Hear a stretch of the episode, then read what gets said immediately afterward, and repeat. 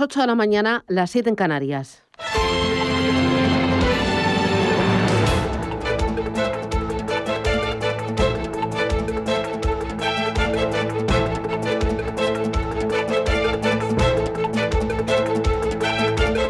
Capital Intereconomía, con Susana Criado.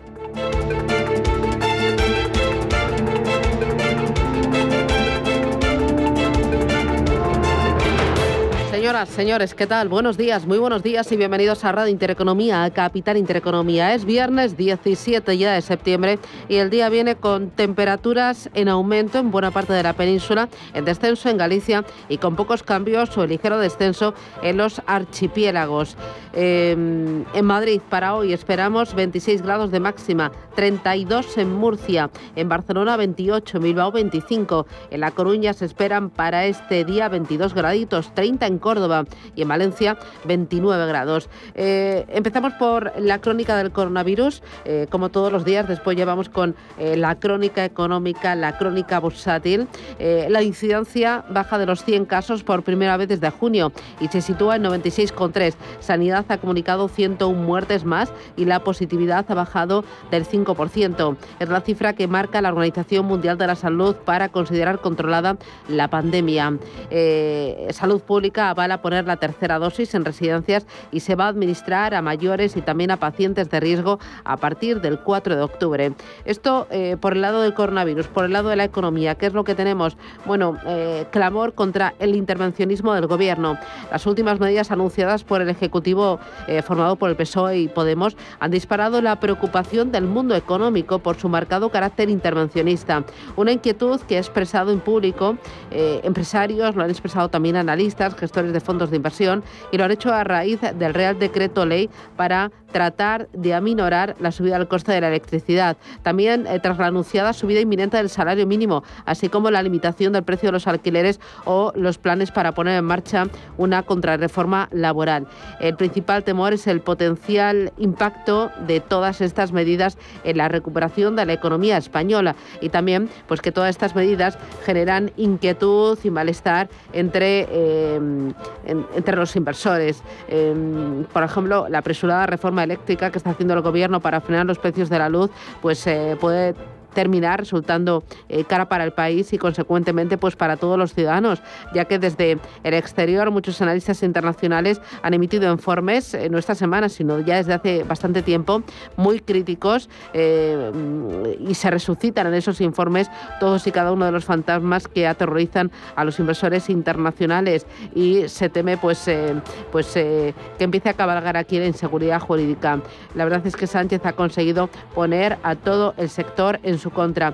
Hoy viene en el diario Expansión eh, un reportaje muy amplio en el que hablan con JP Morgan, con BNP Paribas, con Morgan Stanley, con Mirabeau, eh, con VS, con Citi, con Goldman Sachs y todos ellos pues insisten en que Pedro Sánchez está poniendo en contra a toda la Unión Europea, que el remedio está siendo peor que la enfermedad, que ahora España es un país mucho menos atractivo y que mm, y que no se creen que todas estas medidas sean eh, solo eh, temporales. Hay, hay más cosas. Eh, por ejemplo, el Ministerio de Transportes está trabajando ya en un plan de peajes para todas las autopistas. Sánchez asegura que son necesarios recursos para mantener unos estándares adecuados. además, Podemos está presionando para dejar a los funcionarios sin sanidad privada. Propone el Congreso integrar al nuevo personal en el régimen de la seguridad social, lo que abocaría a la desaparición del MUFACE.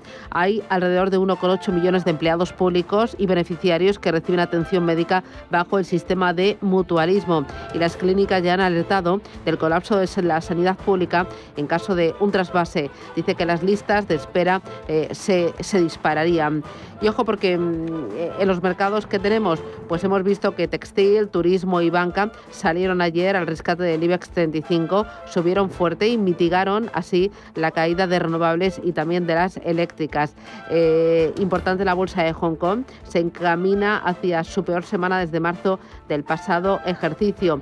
El índice Hansen eh, está perdiendo posiciones. En las últimas cuatro jornadas acumula una caída del 6% y, y bueno, pues eh, las ventas responden a una ofensiva intervencionista del gobierno chino, ahora dirigida al sector del juego. El grupo de casinos Sans eh, China estuvo entre los peores de la jornada con una caída del 8%. Y también tenemos en China pues el temporal bastante revuelto en el sector inmobiliario por Evergrande es una compañía, que eh, pierde más de dos dígitos hoy en bolsa y es por una crisis de deuda importante que ha obligado al gobierno a inyectar casi 14.000 millones de, dólares en el sistema financiero. Se lo vamos a contar esto y más porque el día, buf, el día como viene, calentito.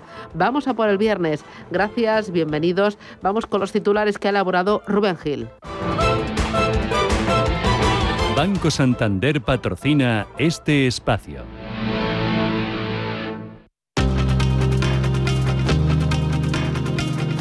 En Radio Intereconomía. Las noticias capitales.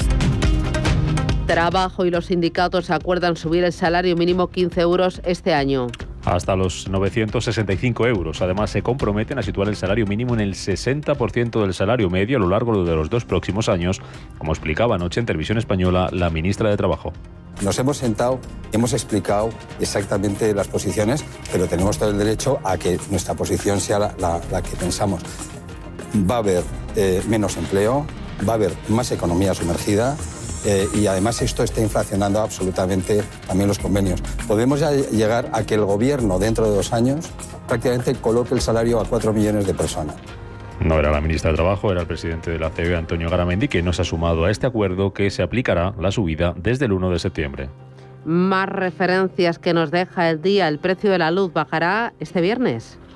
Tras el récord alcanzado ayer, algo más de un 11% hasta los 166 euros por megavatio hora. Son 22 euros menos que el precio que marcaba este jueves. A pesar de esta bajada, la luz cuesta hoy casi cuatro veces más que hace un año. La agencia Fitch mejora su previsión para España este año. La sube dos eh, décimas y la sitúa en el 6,2%. Esto mientras en clave empresarial vamos a estar hoy pendientes del Consejo de Naturgy. Podría hacer pública este viernes su opinión sobre la OPA de IFM, por la que el fondo australiano ofrece 22,07 euros por acción por el 22,7% de la compañía. Este dictamen llegará en plena guerra de las eléctricas del gobierno y en medio de las caídas en bolsa del sector. El Sabadell excluye del ERE, del expediente de regulación de empleo, a los trabajadores de entre 50 y 55 años. Tampoco va a afectar a los mayores de 63 ni a la alta dirección. Así se ha decidido durante la primera reunión entre la entidad y los sindicatos para negociar este ajuste que supondrá la salida de 1.900 trabajadores. En Estados Unidos, la administración Biden bajará los impuestos a 50 millones de familias de clase media. Este plan fiscal que todavía tiene que pasar por el Congreso y el Senado cuenta además con una subida de los impuestos para las grandes fortunas y las multinacionales. Los ricos deben empezar a pagar su parte justa de impuestos y eso es lo que haremos. No soy de castigar a nadie, soy un capitalista. Si tú puedes ganar un millón de dólares, adelante, es genial, Dios te bendiga. Todo lo que pido es que pagues tu parte correspondiente. Paga tu parte justa como lo hace la clase media.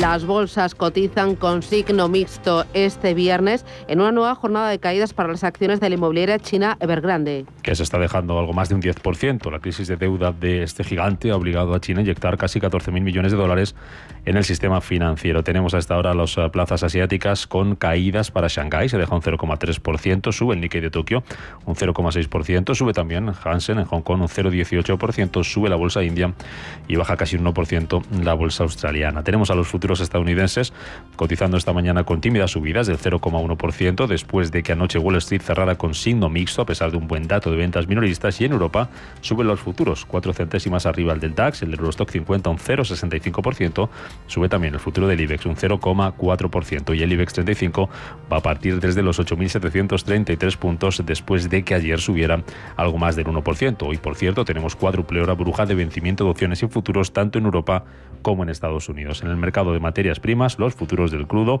los tenemos cotizando con caídas del 0,3%. En la agenda del día se publica el dato de inflación de agosto en la eurozona. Aquí en España vamos a conocer los precios del sector servicios y el avance de la deuda de las administraciones públicas de julio. Además, al cierre de mercado, la agencia Standard Poor's va a revisar el rating de España en clave empresarial. Ojo a Grifols ha anunciado la compra del 90% de la alemana Biotest por 1.100 millones de euros. Y en Estados Unidos, lo más relevante hoy, la confianza del consumidor que elabora la Universidad de Michigan. Más cosas. La Comisión de Salud Pública avala una dosis adicional de la vacuna contra el coronavirus a los mayores que viven en residencias. También se va a administrar esa tercera dosis a otros colectivos como personas sometidas a diálisis, tratamiento de cáncer o mayores de 40 años con síndrome de Down. Los bares de Aragón podrán abrir desde hoy con su horario habitual. También aumenta el número de clientes permitidos por mesa. Castilla-León, por su parte, va a eliminar las restricciones de aforo desde el próximo martes. Francisco Igea es su vicepresidente. El riesgo no ha desaparecido, pero en este momento eh, podemos decir que está razonablemente eh, controlado. Eh, es una excelente noticia, eso va a permitir relajar los aforos en aquello que no depende de la normativa estatal y nos va a, permitir ir caminando hacia un escenario de vida progresivamente normal. Relajación de las medidas gracias a la buena evolución de la pandemia. Ayer Sanidad notificaba 4.000 nuevos contagios y la incidencia acumulada bajaba hasta los 96 casos por cada 100.000 habitantes. Es la primera vez que cae por debajo de 100 desde finales de junio. Y en el exterior, Italia pedirá el pasaporte COVID a todos los trabajadores. Aquel trabajador que no se vacune deberá presentar una PCR cada dos días. La medida va a entrar en vigor a partir del 15 de octubre y en el Reino Unido el gobierno británico va a anunciar hoy las nuevas reglas para los viajes internacionales. Banco Santander ha patrocinado este espacio. ¿Buscas hipoteca y aún no has dado con la tecla? Descubre la hipoteca online del Santander, digital desde el principio y con un gestor personal que te acompañe y resuelve tus dudas hasta el final, para que puedas gestionarla desde donde quieras y cuando quieras, con información del estado de tu solicitud en todo momento. Compara, elige, encuentra, simula tu cuota y compruébalo tú mismo en bancosantander.es.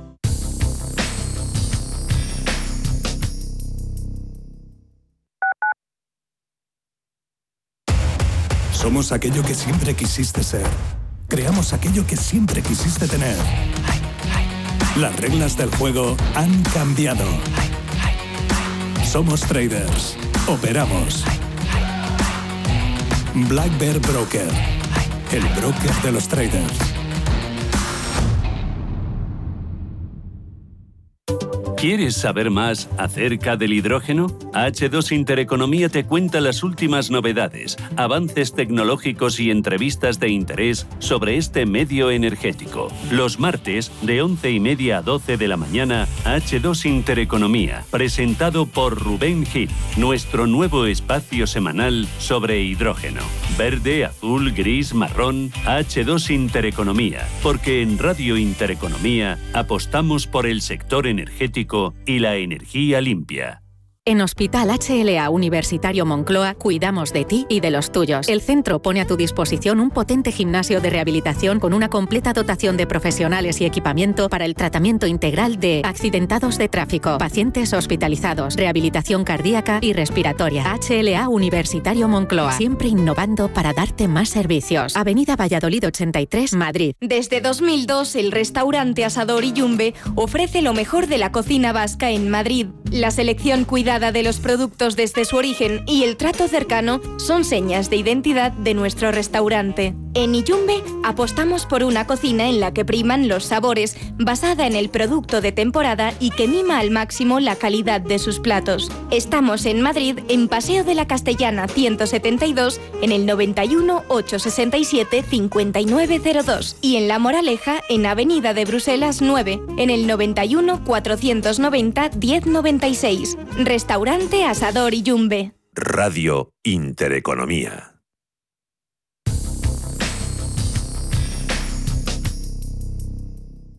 DEPAM les ofrece hoy la noticia de innovación sostenible. Hoy nos preguntamos si la puntuación ambiental, social y de gobernanza es relevante. Y es que en los últimos años ha surgido un nuevo ecosistema de los llamados proveedores de investigación financiera adicional. Generalmente los marcadores SG son el resultado de modelos de calificación de sostenibilidad específicos de la industria que agrupan un amplio conjunto de criterios ambientales, sociales y de gobernanza en un solo marcador. Normalmente cada empresa se evalúa siguiendo los criterios SG que se consideran relevantes para su sector y aunque las metodologías y el acceso a los datos podrían presentar algunas deficiencias, lo cierto es que la puntuación SG podría ser un buen indicador para tener una primera idea del compromiso de sostenibilidad de una empresa. DEPAM les ha ofrecido esta noticia por gentileza del Centro de Inteligencia Sostenible de DEPAM. Invierta con calma en el agitado mar financiero. La gama de fondos Dunas Valor patrocina este espacio.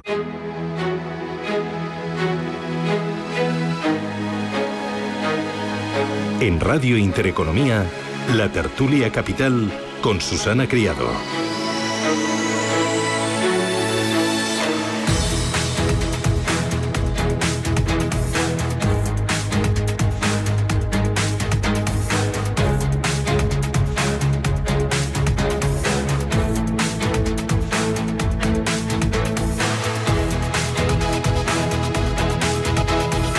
8 y 15 minutos de la mañana, esto es Radio Intereconomía. Enseguida vamos con la entrevista capital, pero antes saludo a los invitados que me van a acompañar y analizar los asuntos más importantes del día. Hoy, David Cenche, que es eh, profesor de estrategia de ICMSIC. David, ¿qué tal? Buenos días. Buenos días, Susana, ¿cómo estás? Fenomenal, de viernes. Juan José Rubio, catedrático de Hacienda Pública. ¿Qué tal, Juanjo? ¿Cómo lo llevas? Hola, buenos días a todos. Mm, y Fernando Gómez Calcerrada, abogado del despacho ERLD. Fernando, ¿qué tal? ¿Cómo lo llevas? Buenos días, muy bien, como tú dices, de viernes, magnífico. Bueno, eh, enseguida vamos a ir con buenas noticias y os voy a pedir que cada uno de vosotros al cierre de, la tertulia me, presente una buena noticia. Pero antes tenemos otros muchos temas sobre la mesa que eh, os voy a ir avanzando para que le echéis ahí un vistacillo. Primero, analistas, economistas, eh, gestoras y, también inversores internacionales pues están que trinan por las últimas medidas que ha puesto el gobierno en marcha, desde la reforma energética hasta el aumento del salario mínimo sin llegar a un acuerdo con eh, la patronal, hasta mm, eh, los planes para poner en marcha una contrarreforma laboral. Em, el principal temor es que este tipo de medidas pues pongan trabas a la recuperación económica. Quiero que hablemos eh, de ello, eh, con especial incidencia en el tema de la energía. Em, quiero que hablemos también de ese plan de peajes para todas las autopistas en el que está trabajando ya el Ministerio de Transportes. Y ojo, porque hay una cosa que me ha llamado la atención y es que dentro del Gobierno Podemos está presionando para dejar a los funcionarios sin sanidad privada ha propuesto en el Congreso integrar al nuevo personal en el régimen de la seguridad social, lo que abocaría a la desaparición del MUFACE. Quiero que me contéis esto y otros muchos más asuntos, pero antes vamos con la entrevista capital. La entrevista capital. Y hoy en la entrevista capital me acompaña Sebastián Velasco Meseguer. Sebastián, ¿qué tal? Buenos días, bienvenido. Oh, hola, buenos días, Susana, ¿cómo estás? Fenomenal. Sebastián Velasco Meseguer director general de Fidelity Internacional en España y Portugal. Y con eh, Sebastián vamos a mirar eh, a los mercados financieros. Él es una de las voces autorizadas dentro de la industria de gestión de activos, de las voces más autorizadas. Y vamos a ver qué es lo que opina eh, Sebastián y también su casa Fidelity de este entorno al que nos enfrentamos y de esta recta final de año en los mercados financieros. Hay varias cosas que tenemos que poner sobre el mapa. Una de ellas, el tapering, que está más cerca que hace unos cuantos meses eh, en Estados Unidos y ya veremos qué es lo que pasa en Europa. Eh, eh, ¿para, cuándo prevéis desde Fidelity ese, ese inicio em, o, esa menor compra de activos por parte de los bancos centrales? ¿Cuándo pensáis que va a comenzar y qué efecto puede tener en la economía y en la bolsa y en la deuda? Bueno, yo creo que tanto la Fed como el Banco Central Europeo han dado indicaciones muy claras de que empezarán a retirar estímulos en el año 2022 y tal vez en el año 2021. Pero lo cierto es que está siendo un ciclo muy extraño este en el que estamos, porque en marzo del 2021 estábamos al inicio de una recesión profunda con caídas de PIB superiores al 10% en numerosos países de nuestro entorno y 18 meses más tarde aquí estamos hablando de roturas de stock, de problemas de aprovisionamiento, de falta de personal en algunos sectores, de presiones inflacionistas y también de, levantar estímulos. Eh, lo que sí creo es que eh, tanto la Fed como el Banco Central Europeo van a tener mucho cuidado de no interferir con la recuperación económica a la que estamos asistiendo eh, y que es poco probable que eso después se traduzca en una subida de tipos, aunque como sabes, a finales de junio la Fed sugería que eso se podría producir en el año 2003 y creo que hoy el Financial Times saca una noticia relacionada con que se habría filtrado un informe que sugiere que también el Banco Central Europeo se contemplaba una subida de tipos antes de lo que se ha hablado hasta ahora. Aún así, sería una subida de tipos muy moderada que nos acompañaría durante un largo tiempo, porque entiendo que por la digitalización, por la demografía, por el autoendeudamiento de los gobiernos, nos enfrentamos a un entorno de bajos crecimientos, de moderada inflación y de muy bajitos tipos de interés por muchos años. Así es, yo creo que es poco probable que se llegue a producir esa subida de interés. Eh, es más, yo creo que lo que vamos a ver es una subida de inflación que va a llevar a que los tipos de interés reales sean negativos durante un periodo de tiempo relativamente largo y como tú apuntabas, una subida de tipos teniendo en cuenta los niveles de deuda que hay ahora mismo eh, supondrían un daño muy grande tanto para el sector público como para el sector privado. Eh, la inflación, ¿pensáis que el repunte que tenemos de inflación tanto en Estados Unidos como en Europa, en Estados Unidos por encima ya del 5%, es coyuntural o teméis que se convierta en estructural? Esa, es la pregunta favorita de los economistas en los, en los últimos meses. Eh, si es efectivamente transitoria o, estructural. Eh, hay elementos claramente temporales en la inflación que estamos viendo. Se ha hablado mucho de, la subida de, los costes de los chips y la falta de abastecimiento, eh, los chips que mayoritariamente se producen en Taiwán, Corea del Sur y, en China. Se ha hablado también, como ejemplo, de que en el sector restauración en Estados Unidos faltaba personal cualificado, eh, pero esos, esa influencia en precios del lado de la oferta son, van a pasar. Lo que sí hay es otros elementos que influyen en el futuro de la inflación que son más permanentes. Eh, como por ejemplo el hecho de que muchas compañías estén deslocalizando su cadena de suministros, eh, buscando minimizar el riesgo de que haya proteccionismo en el futuro, cosa que por cierto también era una amenaza antes de la pandemia, o de que, o de que vuelva a haber situaciones como la actual que puedan poner en riesgo su situación de suministro. Como por ejemplo también la subida de precios de vivienda en Estados Unidos, que estamos viendo que está siendo continua y, bastante intensa. También la subida del salario mínimo en distintos países de nuestro entorno. Eh, y luego, como no, eh, los estímulos tanto monetarios como fiscales de los últimos años que suelen tardar en traducirse en inflación. Por tanto, en Fidelity pensamos que ese dato del 3% de inflación del mes de agosto en, Europa es un indicador de que la inflación está aquí para quedarse más tiempo del que pensábamos. Muy bien. Eh, ahora vamos a estar muy pendientes en, las próximas semanas de los resultados que van a empezar a, publicar las compañías referidos al tercer trimestre de este año. Y esta semana hemos tenido algo de luz con las cuentas que ha presentado Inditex, pero también otras compañías del sector textil que dicen que ya han recuperado niveles pre-COVID. ¿Sois optimistas en cuanto a la salud eh, de, las compañías cotizadas? Sí, de aquí a, fin de año eh, los resultados empresariales van a ser buenos, eh, sin duda. hay que tener en cuenta también que nos comparamos con un año 2021 que fue nefasto. Pero ya la pregunta es qué ocurrirá con los beneficios empresariales en el año 2022. en, en 2021 yo creo que el aumento de beneficios a nivel global medio va a ser de en torno al 45%. Eh, en 2022 nuestros analistas apuntan a que ese crecimiento de beneficios será entre el 8 y el 9%. Y este crecimiento va a hacer que, los PERES bajen como suele ocurrir conforme avanza el, ciclo. Eh, y, muy probablemente los sectores que más se van a beneficiar van a ser aquellos llamados cíclicos, eh, los que tienen que ver con el consumo discrecional, con el sector financiero, materiales básicos o el sector inmobiliario. ¿Cómo preparar las carteras ante, este entorno? ¿En qué activos, en qué regiones, eh, en qué temáticas estáis más positivos en Fidelity? Em, pues yo creo que lo primero que hay que tener en cuenta es que eh, la variante Delta va a seguir siendo un lastre para el crecimiento em, y yo creo que pone en riesgo el, crecimiento estimado por parte del consenso para el 2022 del 5,7%. Eh, en agosto, como ejemplo, hubo un brote en uno de los mayores puertos de mercancías de China. Eh, hoy he visto publicado que en la provincia de Fujian también ha habido un brote importante. Es decir, eso todavía no lo tenemos detrás nuestro y, creo que se tiene que tener muy en cuenta a la hora de elaborar eh, carteras.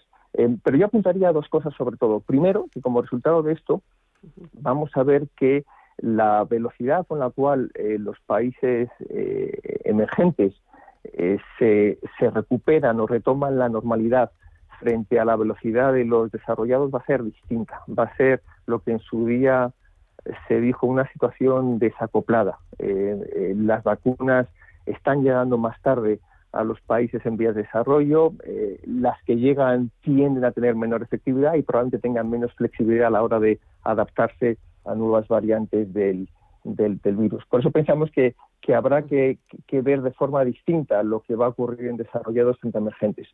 Y, en segundo lugar, eh, la transición a cero emisiones a la cual nos enfrentamos va a requerir de, inversiones y de costes que afectan de forma distinta a, distintos países y sectores. Es decir, sustituir combustibles fósiles con fuentes de energía sostenible al final te obliga a enfrentarte a, inversiones y cambios en el modelo operativo, a, a a cambios regulatorios que suponen costes, a posibles aumentos de la llamada tasa de carbono, eh, y, esto, hacerlo además en un entorno en el que las subidas de temperaturas van a probablemente provocar sequías e inundaciones en distintos países, nos obliga a repensar cómo asignamos activos durante los próximos años y en ese repensar cómo asignáis eh, los activos, eh, eh, porque hay que ir un poco por delante. Yo, por un lado, lo veo como pues una importante inversión que van a tener que hacer los gobiernos y también las compañías para alcanzar esos objetivos, ¿no? Esas, esa transición energética, esas emisiones cero, pero por otra parte lo veo una gran oportunidad porque va a transformar la economía y las empresas que lo hagan bien van a salir totalmente reforzadas y porque también ahora como como consumidores, eh, como empleados, como ciudadanos, pero también como inversores, eh, le exigimos a las empresas, y eso te lo he escuchado ya a ti, ya no solo ganar beneficios, eh, pagar impuestos y seguir con proyectos y la expansión, sino le exigimos ya mucho más, ¿no? El, el ser responsables con el entorno y con la sociedad. Y al final eso va a ser bueno. Desde luego, ya ha habido un cambio muy importante. Hay claramente una mayor conciencia social, medioambiental en las empresas. En el año 2017, nuestros analistas nos contaban que solamente un 30% de las empresas con las que hablaban consideraban prioritaria la, la transición a una actuación más responsable socialmente. Y ahora en Europa es raro encontrarse una empresa que no lo trata en su consejo de administración, en sus juntas de accionistas, no por salir bien en la foto o por corrección política, sino porque puede impactar gravemente en sus costes y, amenazar sus ingresos. Y ahí la transición a, emisiones cero va a ser claramente protagonista y Europa está claramente por delante de Estados Unidos y también de, China. Entonces, cuando hablas de repensar las carteras, eh, eh, enfocándonos a ese entorno, eh, más positivos en Europa que en Estados Unidos o que en China y más positivos en todo lo que es eh, activos de riesgo. es decir, equity, pensando en ese entorno de bajos tipos de interés, como decías antes, que nos va a acompañar durante largo tiempo. Sí, ahora mismo alguien que quiera generar rentabilidades positivas lo tiene mucho más difícil si no invierte en renta variable. Por eso pensamos que el apetito por la renta variable eh, va a continuar. Y también pensamos que va a seguir buscándose lo que en los últimos años ha ocurrido y es más una inversión con criterio temático que con criterio geográfico. Los inversores ya no buscan un fondo europeo o americano, o, lo buscan mucho menos y ahora quieren invertir en, gestión de residuos o en tecnología, lo cual al final es un indicador de madurez por parte del inversor porque sugiere que está más dispuesto a invertir a largo plazo y que invierte con un criterio más global. Eh, dos cositas más, y muy rapidito. Y en todo este repensar y en todo ese apetito por la renta variable, eh, con ese criterio temático y no sectorial, eh, ¿qué lugar ocupa China? Porque mm, en años anteriores las bolsas lo han hecho muy bien, la economía ha salido reforzada, pero ahora vemos pues cierto empuje regulatorio que está castigando determinados sectores. ¿Cómo veis el tema de China, Sebastián? Sí, las noticias de los últimos meses yo creo que han preocupado a los inversores en China probablemente más de la cuenta. Eh, al final, las medidas que se están adoptando, muchas de ellas son las que, visto desde fuera, eh, nos habría gustado que se hubieran aplicado antes. Eh, y me estoy refiriendo a medidas antitrust, a medidas que protegen los, los datos de, de los chinos, a asegurarse que todos los empleados tienen una cobertura de seguridad social. Todo esto es algo que los inversores vemos con buenos ojos a largo plazo, pero que por otro lado es cierto que a corto plazo tiene un impacto sobre los resultados de las empresas a las cuales se les obliga a cumplir requisitos que antes no tenían. Eh, y por último, eh, no puedo resistirme a preguntarte por el tema del Bitcoin y las criptomonedas. ¿Qué pensáis desde Fidelity España de las criptomonedas? pues como sabes no son un activo invertible eh, por parte de Fidelity. Eh, nos encontramos con fuertes detractores y defensores. Si lo ves online parece que las cripto van a salvar o mejor a dominar el mundo. Eh, si lo miras sin, ver a las pantallas, parece que la aceptación en comercios es baja y que, el blockchain todavía no ha ofrecido grandes ejemplos de mejora de eficiencia, por lo cual todavía es difícil pronunciarse sobre las, los criptoactivos, porque creo que su valor como criptodivisa está todavía por demostrar. Eh, pero me interesa más la influencia que sí está teniendo en la creación de moneda digital por parte de los bancos centrales y el impacto que eso pueda tener sobre el papel que desempeñan los bancos y ese es un tema que va a dar mucho de, mucho de sí. Muy bien. Sebastián Velasco Meseguer, director general de Fidelity Internacional en España y Portugal. Da gusto arrancar así la mañana. Muchísimas gracias por compartir eh, tu tiempo con nosotros y por mostrarnos un poco el camino. Ese repensar me ha gustado. Gracias, cuídate mucho, Sebastián. Muchas gracias a ti. Un abrazo. Gracias, adiós. Merlin Properties ha reinventado los espacios de trabajo con Merlin Hub, un nuevo concepto más sostenible y flexible, con movilidad inteligente, ventajas exclusivas y servicios para mejorar la experiencia de las más de 30.000 personas que ya forman parte de su comunidad. Ahora más que nunca, redescubre la experiencia de volver a la oficina. Vuelve a Merlin Hub, vuelve a lo nuevo. Más información en merlinhub.es. DEPAM, gestión activa, pioneros e innovadores en inversión sostenible. 20 años de experiencia en inversión responsable respaldan el compromiso de DEPAM como actor sostenible. En nuestro Centro de Inteligencia Sostenible compartimos nuestro conocimiento sobre esta tendencia estructural en el mundo de la inversión y las finanzas. DEPAM ASG Ilustrado. Conócenos en depanfans.com. En Hipercor y el supermercado El Corte Inglés te ofrecemos los mejores precios. Y ahora además con un 50% en la segunda unidad de muchos productos y ofertas increíbles. Como un 50% de regalo por compras superiores a 10 euros en productos dietéticos. Y lo tienes en un clic con nuestra nueva app. En Hipercor y el supermercado El Corte Inglés. Consulta condiciones de la promoción. ¿Te interesa la bolsa? Compra y vende acciones o ETFs con 0 euros de comisión hasta 100.000 euros al mes con XTB. Vente al broker mejor valorado por sus más de 300.000 clientes según Investment Trends y al mejor broker para operar según Rankia. XTB.es. Riesgo 6 de 6. Este número es indicativo del riesgo del producto, siendo 1 indicativo del menor riesgo y 6 del mayor riesgo.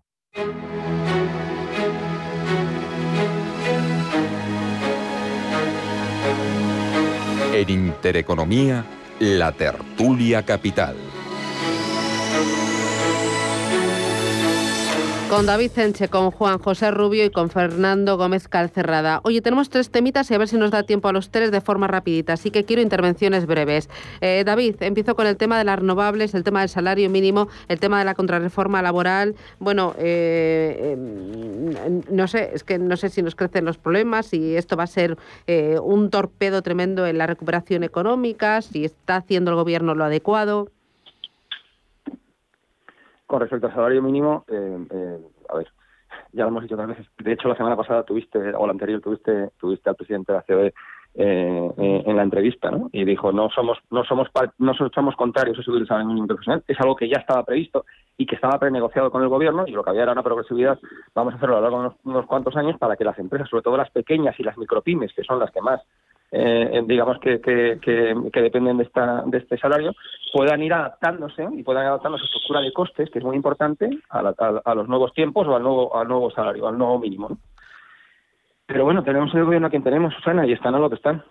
Entonces, hay un partido de los dos que forman el gobierno que no tiene programa electoral y que su único programa electoral es subir el salario mínimo profesional, hacer algo con el alquiler, hacer cualquier cosa con la luz, que luego hablamos de ello, con, con, la, con, la, con la tarifa de la luz, y ya está, y no hay más. O sea, no, no tienen, no, rascas y no hay nada. O sea, no, no, no, tienen segundas, ¿no? Entonces, vienen estos. Hacer esto en este momento, a mí me parece que es contraproducente. Es cierto que 15 euros no van a, no van a suponer una ruptura total. Se han cuidado muy mucho. De hecho, yo creo que Calviño está detrás de esta de esta pequeña subida, se han cuidado muy mucho de hacer una subida, como hicieron hace dos años, de un 21%, ¿vale?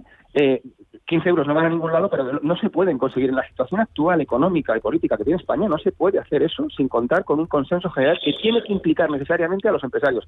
Y lo están haciendo. Pues, pues yo qué quieres que te digas, que me parece eh, es, es, más de lo mismo. Es, un poco cansino, ¿eh? Cualquier, cualquier cosa, cualquier decisión de este gobierno y, analizar un poco cuáles son los antecedentes o cuáles son las causas raíces, la verdad es que empieza a dar un poco de pereza, Susana. Eh, Juanjo. No, eh, complementando lo que ha dicho mi tertulio, decir que, que la subida del salario mínimo interprofesional del año 2019 en un 22% supuso un coste de aproximadamente 100.000 puestos de trabajo y con un menor crecimiento del empleo importante. Si a eso añadimos la desaparición de la protección de los ERTES, eh, pues, pues podemos encontrarnos con un desastre en el mercado laboral. O sea, realmente nos podemos encontrar con que eh, las microempresas empresas que están ahora mismo en el límite de su coste laboral, pues eh, estén abocadas a una situación mm, de desaparición en algunos casos o de inmersión dentro de lo que es la economía informal. Y esto, evidentemente, es un paso atrás en todo lo que es la normalización de los mercados en nuestro país. No hay que perder de vista también que el aumento del salario mínimo interprofesional supone un aumento en las cotizaciones. Si a ello unimos todo el, eh, todo el incremento en los costes energéticos que se están produciendo, pues la verdad verdad es que la situación de los costes de las empresas es una situación crítica en estos momentos, eh, repito, fundamentalmente para las pymes, que son eh, el 95% del, del tejido empresarial español. Mm, Fernando. Bueno, Susana, uno de los, de los tres temas que has tocado también y que ahora mismo eh, produce una gran desazón, preocupación, es la tormenta perfecta que estamos viviendo en el sistema eléctrico energético en España. Este gobierno eh, como ya hemos visto en otras ocasiones, cuando tenemos enfrente un problema, bueno, pues lo ataca de tal manera que intenta, ya lo vimos en el tema de alquileres, eh, eh, la subida del precio de los alquileres, pues vamos a, intervenir en alquiler. Y en el caso de la energía eléctrica, ha montado tal lío que está afectando a las empresas, productoras de energía eléctrica, renovables, centrales nucleares, todo el mundo está en pie de guerra. Yo el otro día estuve viendo por curiosidad el, el Real Decreto que han sacado el día 15 de septiembre y en la parte que se refiere al mecanismo de minoración del exceso de, retribución para las eléctricas. No hay quien lo entienda, es solamente para iniciar, es dificilísimo, pero las consecuencias de ello es que, bueno, al día siguiente en bolsa va a atacar todas las grandes compañías Aquí hay un concepto, fundamentalmente en el gobierno que antes ha apuntado, de que hay dos patas y, las dos están muy eh, con una ideología a flor de piel tremenda, una más que otra, pero las dos tienen ese, ese concepto. Y ven como el empresario, la compañía eléctrica, el productor de energía como el gran enemigo a batir. Y contra ello, bueno, pues eh, proceden y la verdad es que, bueno, estamos viviendo en bolsa las consecuencias y, las caídas que hay. Pero lo que no entienden es que detrás de esas compañías hay muchísimos pequeños inversores de clase media, fondos de inversión, decir, pagan un 25% de impuestos. Si hay una reducción de, mil millones de beneficio, pues el Estado se va a quedar sin 200 o ciento y pico por vía de impuestos. Y ese es eh, el, gran problema que hay ahora mismo. Él, no ha hecho el gobierno un plan de infraestructuras energéticas, no lo pisa. Ojo, y esto también es un aviso para la oposición, el PP, si quiere gobernar algún día. Hay que plantearse un plan de dónde queremos ir con nuestras energías queremos, porque es muy fácil decir, no, queremos todo verde, queremos todo digital, pero cuando tú desciendes al detalle, a la grasa, bueno, pues hay que ponerlo en práctica y eso tiene un gran problema. Y para mí ahora mismo la situación que hay con el tema energético en España es de una gravedad tal que, bueno, que hace que, como tú bien decías al principio del programa, muchos inversores se estén planteando el, ir al mercado español eh, por la inseguridad, por la intervención y por los problemas que ello crea. Juanjo, ¿tienes tú la esperanza de que recule el gobierno, que rectifique con este esta reforma del mercado eléctrico? A ver, hay dos líneas de trabajo aquí por parte de las eh, de las empresas o de las entidades y es la primera de ellas evidentemente acudir a los tribunales porque creo que todo lo que es el planteamiento de la reforma va en contra de la directiva de, eh, de la energía aprobada en 2013 por la Unión Europea, por lo tanto va en contra de lo que es el derecho comunitario. Pero hay previamente otro tema que es en el Congreso de los Diputados habrá que ratificar el Real Decreto Ley que impone estas condiciones. Por lo tanto Mm, eh, entiendo que los padres de la patria tendrán suficiente capacidad de, decisión para poder parar esto, porque realmente supone poner en, eh, dificultad la instalación de entornos a 60.000 megavatios de nueva capacidad renovable hasta el 2030. Eh, oye, hoy hay, una noticia, lo cuenta el diario La Razón, y la verdad me ha llamado la atención, y es que, bueno, aparte del carajal que tenemos con lo del salario mínimo, el cabreo de los empresarios, pero también con el tema de la reforma energética, energética, ahora también van a sacar el tema de, los peajes, eh, pero hoy lo cuenta el diario La Razón, dice que eh, la parte morada del gobierno, Podemos, está presionando para dejar a los funcionarios sin sanidad privada. Eh, ha propuesto en el Congreso integrar al nuevo personal en el régimen de la seguridad social. hay alrededor de 1,8 millones de empleados públicos y beneficiarios que reciben atención médica bajo el sistema de mutualismo. David, em, ¿esto qué te parece? Bueno, bueno, pues no, no, no sé, es que no tengo una opinión formada al respecto, pero te voy a decir una cosa. Eh, llevo yendo muchos años a, unos cuantos eh, funcionarios eh, quejarse siempre de lo mal que se trata la sanidad pública. Pues nada, nada sanidad pública, ya la vais a tener. Ya lo que Dios, pues venga, adelante. Lo que pasa es que, claro, es un montón de gente. En España hay un montón de funcionarios que van a ir, van a pasar de un sistema mixto a un sistema puramente público, lo cual es fantástico. Tenemos una gran sanidad, ¿vale? Pero es una gran sanidad que va a tener que dar cobertura en un periodo muy corto de tiempo a mucha más gente. Bueno, pues, a ver, te soy sincero, si lo ha dicho Podemos, ya eh, directamente el cuerpo me pide estar en contra, pero bueno, eh, vamos a ver, a lo mejor mucha gente es feliz y bueno, hacer feliz a la gente es una cosa maravillosa, ¿no? Juanjo. Eh, de todas formas, desde hace algunos años eh, ya todos los funcionarios que entran eh, en las carreras en los cuerpos correspondientes pasan automáticamente al régimen de la seguridad social, al régimen general de la seguridad social. Por lo tanto, es, un, es una medida a extinguir para aquellos que aún mantienen la posibilidad del mutualismo y de alguna manera, pues sí, es cierto que, que, tal y como está planteado hoy en día en MUFACE, pues parece que es una institución a extinguir. En cualquier caso, yo creo que es razonable que todos los trabajadores, sean públicos o privados, entren dentro del régimen general eh, sanitario y, por lo tanto, que de alguna manera, y estoy, estoy hablando yo que soy empleado público, creo que no debe haber aquí una discriminación entre trabajadores en cuanto a lo que es el tratamiento de la sanidad. Bien es cierto eh, que, que habrá que eh, potenciar lo que es el tema del régimen sanitario en cada una de las comunidades autónomas, porque, claro, habrá una demanda adicional por parte de los funcionarios públicos. Fernando. Sí, esta es una situación que viene ya desde hace años, los que conocemos funcionarios, bueno, pues vienen comentando. Y según las noticias, esto puede suponer unos 800 millones más de sobrecoste en incorporación de todos estos funcionarios al régimen de seguridad social. Pero curiosamente, me dio un dato, dice, el, los funcionarios eh, que pueden elegir entre seguridad social y MUFACE, el 76% se van hacia, perdón, eh, eh, entre seguridad social y sistemas privados, el 76% se van hacia las compañías privadas que tienen firmados estos conciertos con, el Estado. Entonces, los que más lo van a sufrir son los, son los funcionarios. Aquí, ¿qué hay detrás de todo esto? Pues bueno, pues a lo mejor lo que antes estábamos comentando, ¿no? La ideología flor de piel que, que está constantemente en las decisiones del gobierno, funcionarios del gobierno, esto, los colegios concertados, etcétera. Pero bueno, oye, pues eh, es una solución que yo creo que al final se va a extinguir. El sistema de muy fácil va a integrar a todo el mundo, se va a bueno, habrá que preparar el bolsillo para esos 800 millones. Mm, os voy a pedir enseguida buena noticia para terminar el viernes, pero antes eh, también eh, veo que el Ministerio de Transportes está trabajando ya en un plan de peajes para todas las autopistas y que Sánchez ya ha dicho que van a ser necesarios recursos para mantener unos estándares adecuados. Vamos a terminar pagando, ¿no, David? Hombre, por supuesto, no tengo que poner duda, pero se trata con esto, con la reforma energética, con el salario mínimo y con todo. Al final quien lo paga es el consumidor. Es que es alucinante, pero bueno, eh, es lo que tenemos, son los tiempos que corren, ¿no? no, es, que no es que no tiene mucho más recorrido, que decir, o sea, están quitando los peajes, hace hace dos semanas, tres semanas, están quitando los peajes en Cataluña, están, quitando, están hablando de quitar todos los peajes en España, a continuación, como ya dijo en su momento eh, eh, nuestro querido y recordado Ábalos, no, no, es que, hombre, hay que pagar por lo que se usa, ¿no? Digo, ya lo pago. O sea, que podamos ver. Esto, claro, esto, todo esto viene de aquella frase que está muy calada en su ADN, aquella frase de la, de la vicepresidenta Calvo, que es que el dinero no es de nadie. El dinero público no es de nadie, es mentira. El dinero público es de los contribuyentes, que somos los que todos los días nos levantamos, nos ponemos a trabajar, cotizamos y pagamos impuestos. Y entonces lo que no puedes hacer es cobrar a la gente dos veces, pero es que, pero es que pero estamos en las mismas. Es siempre son siempre soluciones cortoplacistas con las patitas muy cortas y de cara claramente a mantener una cierta pulsión electoral, ¿no? es, aburrido. Mm, Fernando. Bueno, el, agujero económico se ve, no tienen que sacar dinero de donde sea. Mira, yo me acuerdo, fue en, agosto o este mes, cuando llegaron los primeros 9.000 millones, la deuda, el déficit había aumentado en 23.000 millones. Entonces, bueno, pues van a cobrar por esto y van a cobrar por muchas cosas más.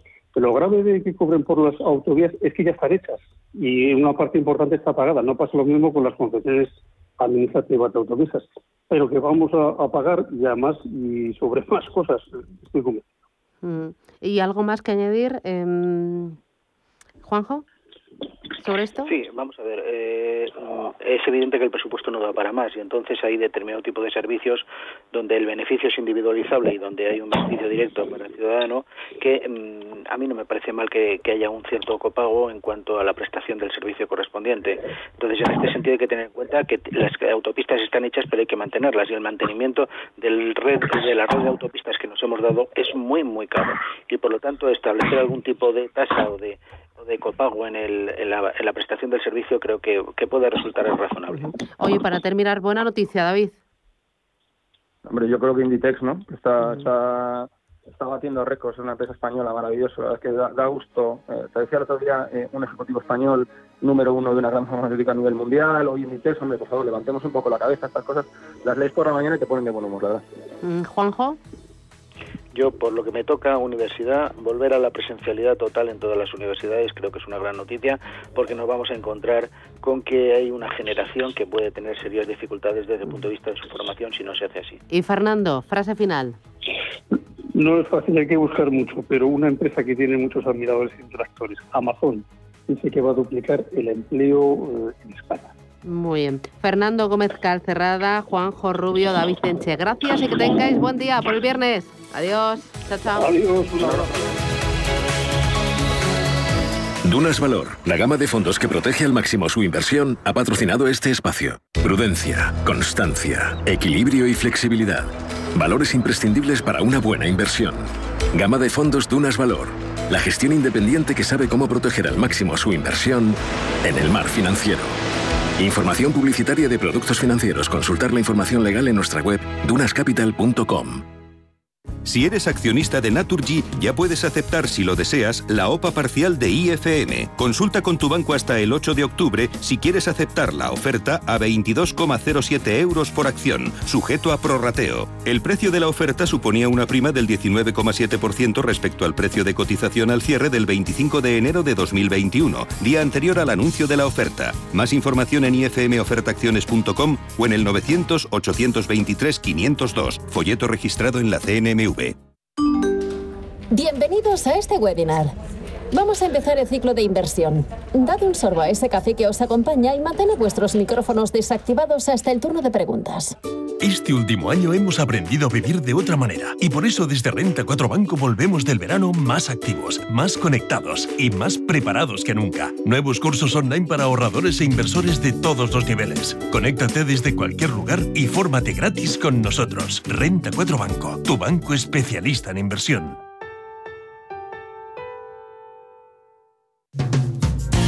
Hipercor y el supermercado El Corte Inglés te ofrecemos los mejores productos frescos. Como el plátano canario a granel a 1,99 euros el kilo o la pescadilla de lonjas españolas pieza de 1 a 2 kilos a solo 6,99 euros el kilo. Y lo tienes en un clic con nuestra nueva app. En Hipercor y el supermercado El Corte Inglés. Precios válidos en Península y Baleares.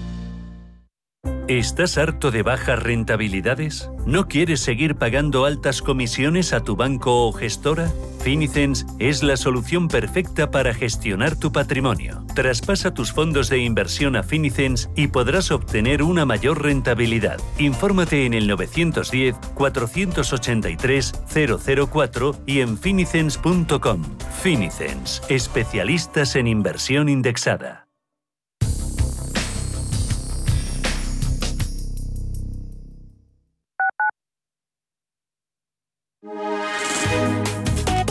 MAPRE patrocina la información del tiempo. Muy buenos días. Para hoy viernes en el tercio oriental peninsular y Baleares continuará una inestabilidad atmosférica, en general menor que en días anteriores, esperándose intervalos nubosos con probabilidad de algunos chubascos y tormentas. En el resto de la península tendremos cielos poco nubosos, con nubosidad de evolución en el interior. Por su parte, las temperaturas diurnas irán en aumento en buena parte de la península, mientras que solo bajarán en Galicia. MAPRE ha patrocinado la información del tiempo.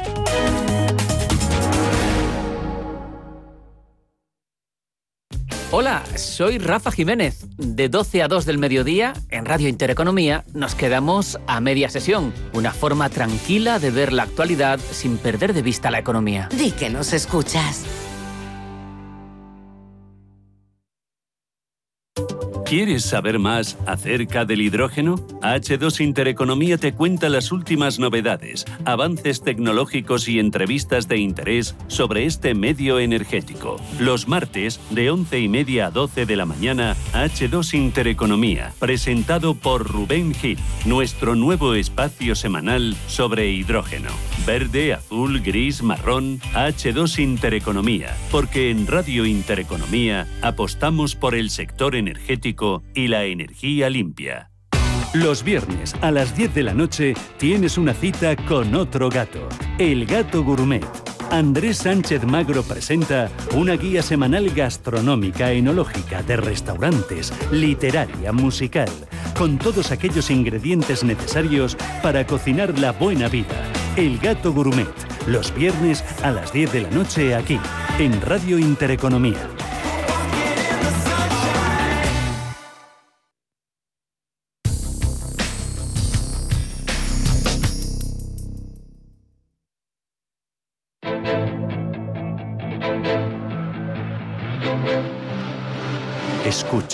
Invierte, gana.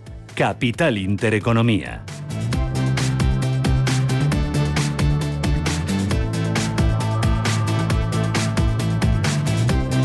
Ocho minutos, llegamos a las nueve de la mañana, preapertura. ¿Cómo viene el día, Ángel Lozano? Buenos días de nuevo. Muy buenos días, con subidas del 0,5% en el futuro del IBEX 35. Por lo tanto, es eh, muy probable que la semana se cierre con balance favorable. Contamos margen respecto a los 8.695 puntos con los que finalizaba el eh, selectivo mm, la semana pasada.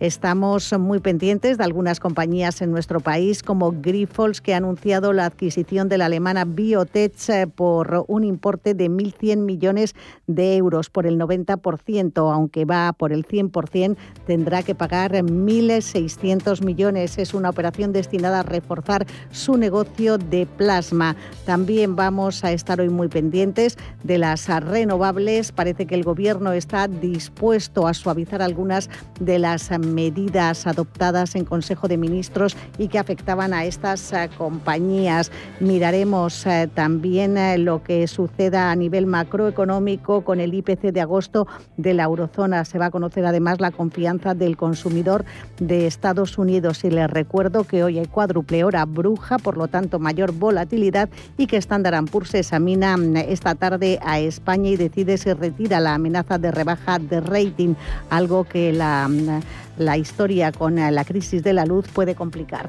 Tenemos la prima de riesgo en 64 puntos básicos, rentabilidad del bono a 10, el 0,34. Miramos ahora al mercado europeo. Cuéntame cómo viene ¿Cómo vienen los futuros? Pues también, de todo apunta a que vamos a tener una apertura con avances en los principales índices, arriba un 0,45%, los futuros sobre el CAC 40 parisino, en cambio algo más planos, avanzando una décima porcentual, Frankfurt o Londres. El Eurostock 50 se mueve con subidas hasta ahora del 0,66%. Hay que estar atentos a Renault porque la compañía ha anunciado su intención de eliminar 2.000 puestos de trabajo. También los aeropuertos de París, ADP, no prevé volver a la normalidad. El tráfico aéreo antes de 2025 a 2027. También hay rebajas de recomendación para el sector minero como Anglo American y recordemos que venimos de un cierre en Asia con eh, caídas eh, mezcladas con eh, subidas. Es decir, hoy tenemos a caídas en, la bolsa de Australia, este, nos extendemos a Oceanía debido a un mal dato de producción, ha caído un 0,76% y sobre todo la noticia ha sido cómo se ha dado la vuelta al índice de Shanghai a pesar de los problemas de la inmobiliaria Evergrande que ha caído más de un 10%, ha cerrado plano, subidas en el líquido de Tokio del 0,6 y los futuros en Wall Street de momento apuntan a una apertura con suaves avances de una décima porcentual. En las materias primas vuelven las correcciones en el Bren, aunque estableciéndose en los 75,38 dólares, cae de forma moderada y en las divisas el euro se revaloriza frente al dólar, un dólar 17,72 centavos. Así es como viene el día. Vamos a intentar comprender qué es lo que está pasando, por dónde va a ir la jornada con Jesús Sánchez Quiñones, que es director general de Renta 4 Banco. Don Jesús, ¿qué tal? Buenos días. Buenos días.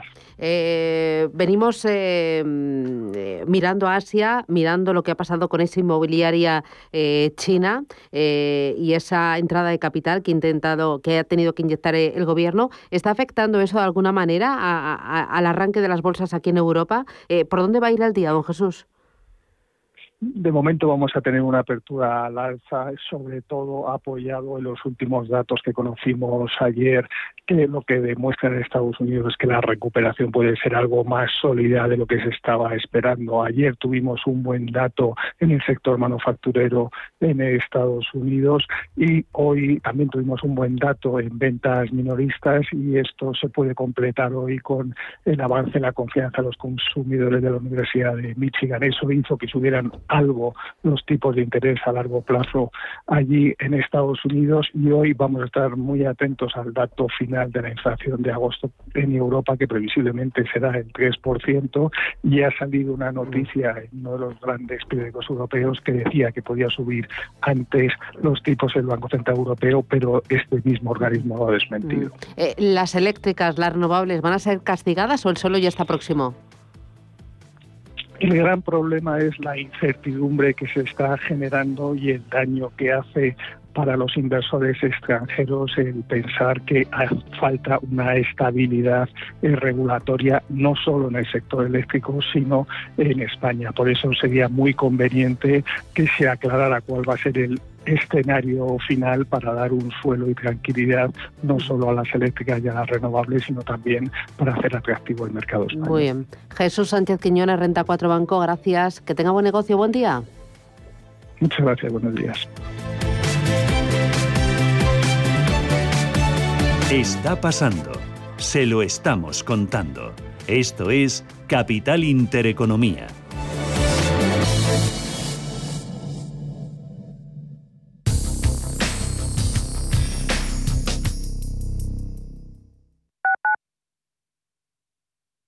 ¿Soñando con vivir algo mágico estas Navidades? En Catay te proponemos ir a Laponia finlandesa en diciembre, en vuelos directos y exclusivos de Catay. Siente el Ártico. Ven a Laponia y conduce tu propia moto de nieve en paisajes vírgenes. Vive una experiencia inolvidable llevando tu propio trineo de huskies. Conoce la cultura del pueblo sami y a sus renos. Sueña Catay, líder en grandes viajes. Radio Intereconomía una excelente plataforma para anunciar tu empresa, con una audiencia exclusiva, con poder adquisitivo medio alto y que sabe lo que quiere. Teléfono 91 999 2121 y en comercial arroba intereconomía.com. Radio Intereconomía, la radio de las empresas. ¿Pensando en comprar una casa? AT Valor pone a tu disposición una red de expertos para realizar una tasación hipotecaria independiente homologada por el Banco de España. AT Valor. Tasaciones de inmuebles, joyas y obras de arte. AT Valor, porque te valoramos. www.atvalor.com 91 0609 552 Escápate de Madrid y ven al restaurante El Torreón en la cima del Monte del Pardo. Las mejores carnes y pescados desde 40 euros, vino incluido. Carne picaña brasileña y lomo de buey auténticos. Disfruta de los mejores platos de cuchara y de paella con langosta. Y de grandes vinos y licores en sus siete amplísimos salones y terrazas. Cocina abierta desde las 11 de la mañana. Parque infantil, gran parking. Restaurante El Torreón. Naturaleza a 10 minutos de Madrid. Reservas en restauranteeltorreón.com. Entre tú y yo está el buen humor, la motivación y los mejores invitados. Y aún así, queda espacio para la salud. Paula Pérez Salazar y su ejército pacífico de colaboradores están listos para alegrarte el fin de semana. Recuerda que tu cita con ellos es ahora el sábado a las 8 de la mañana. Entre tú y yo, con Paula Pérez Salazar.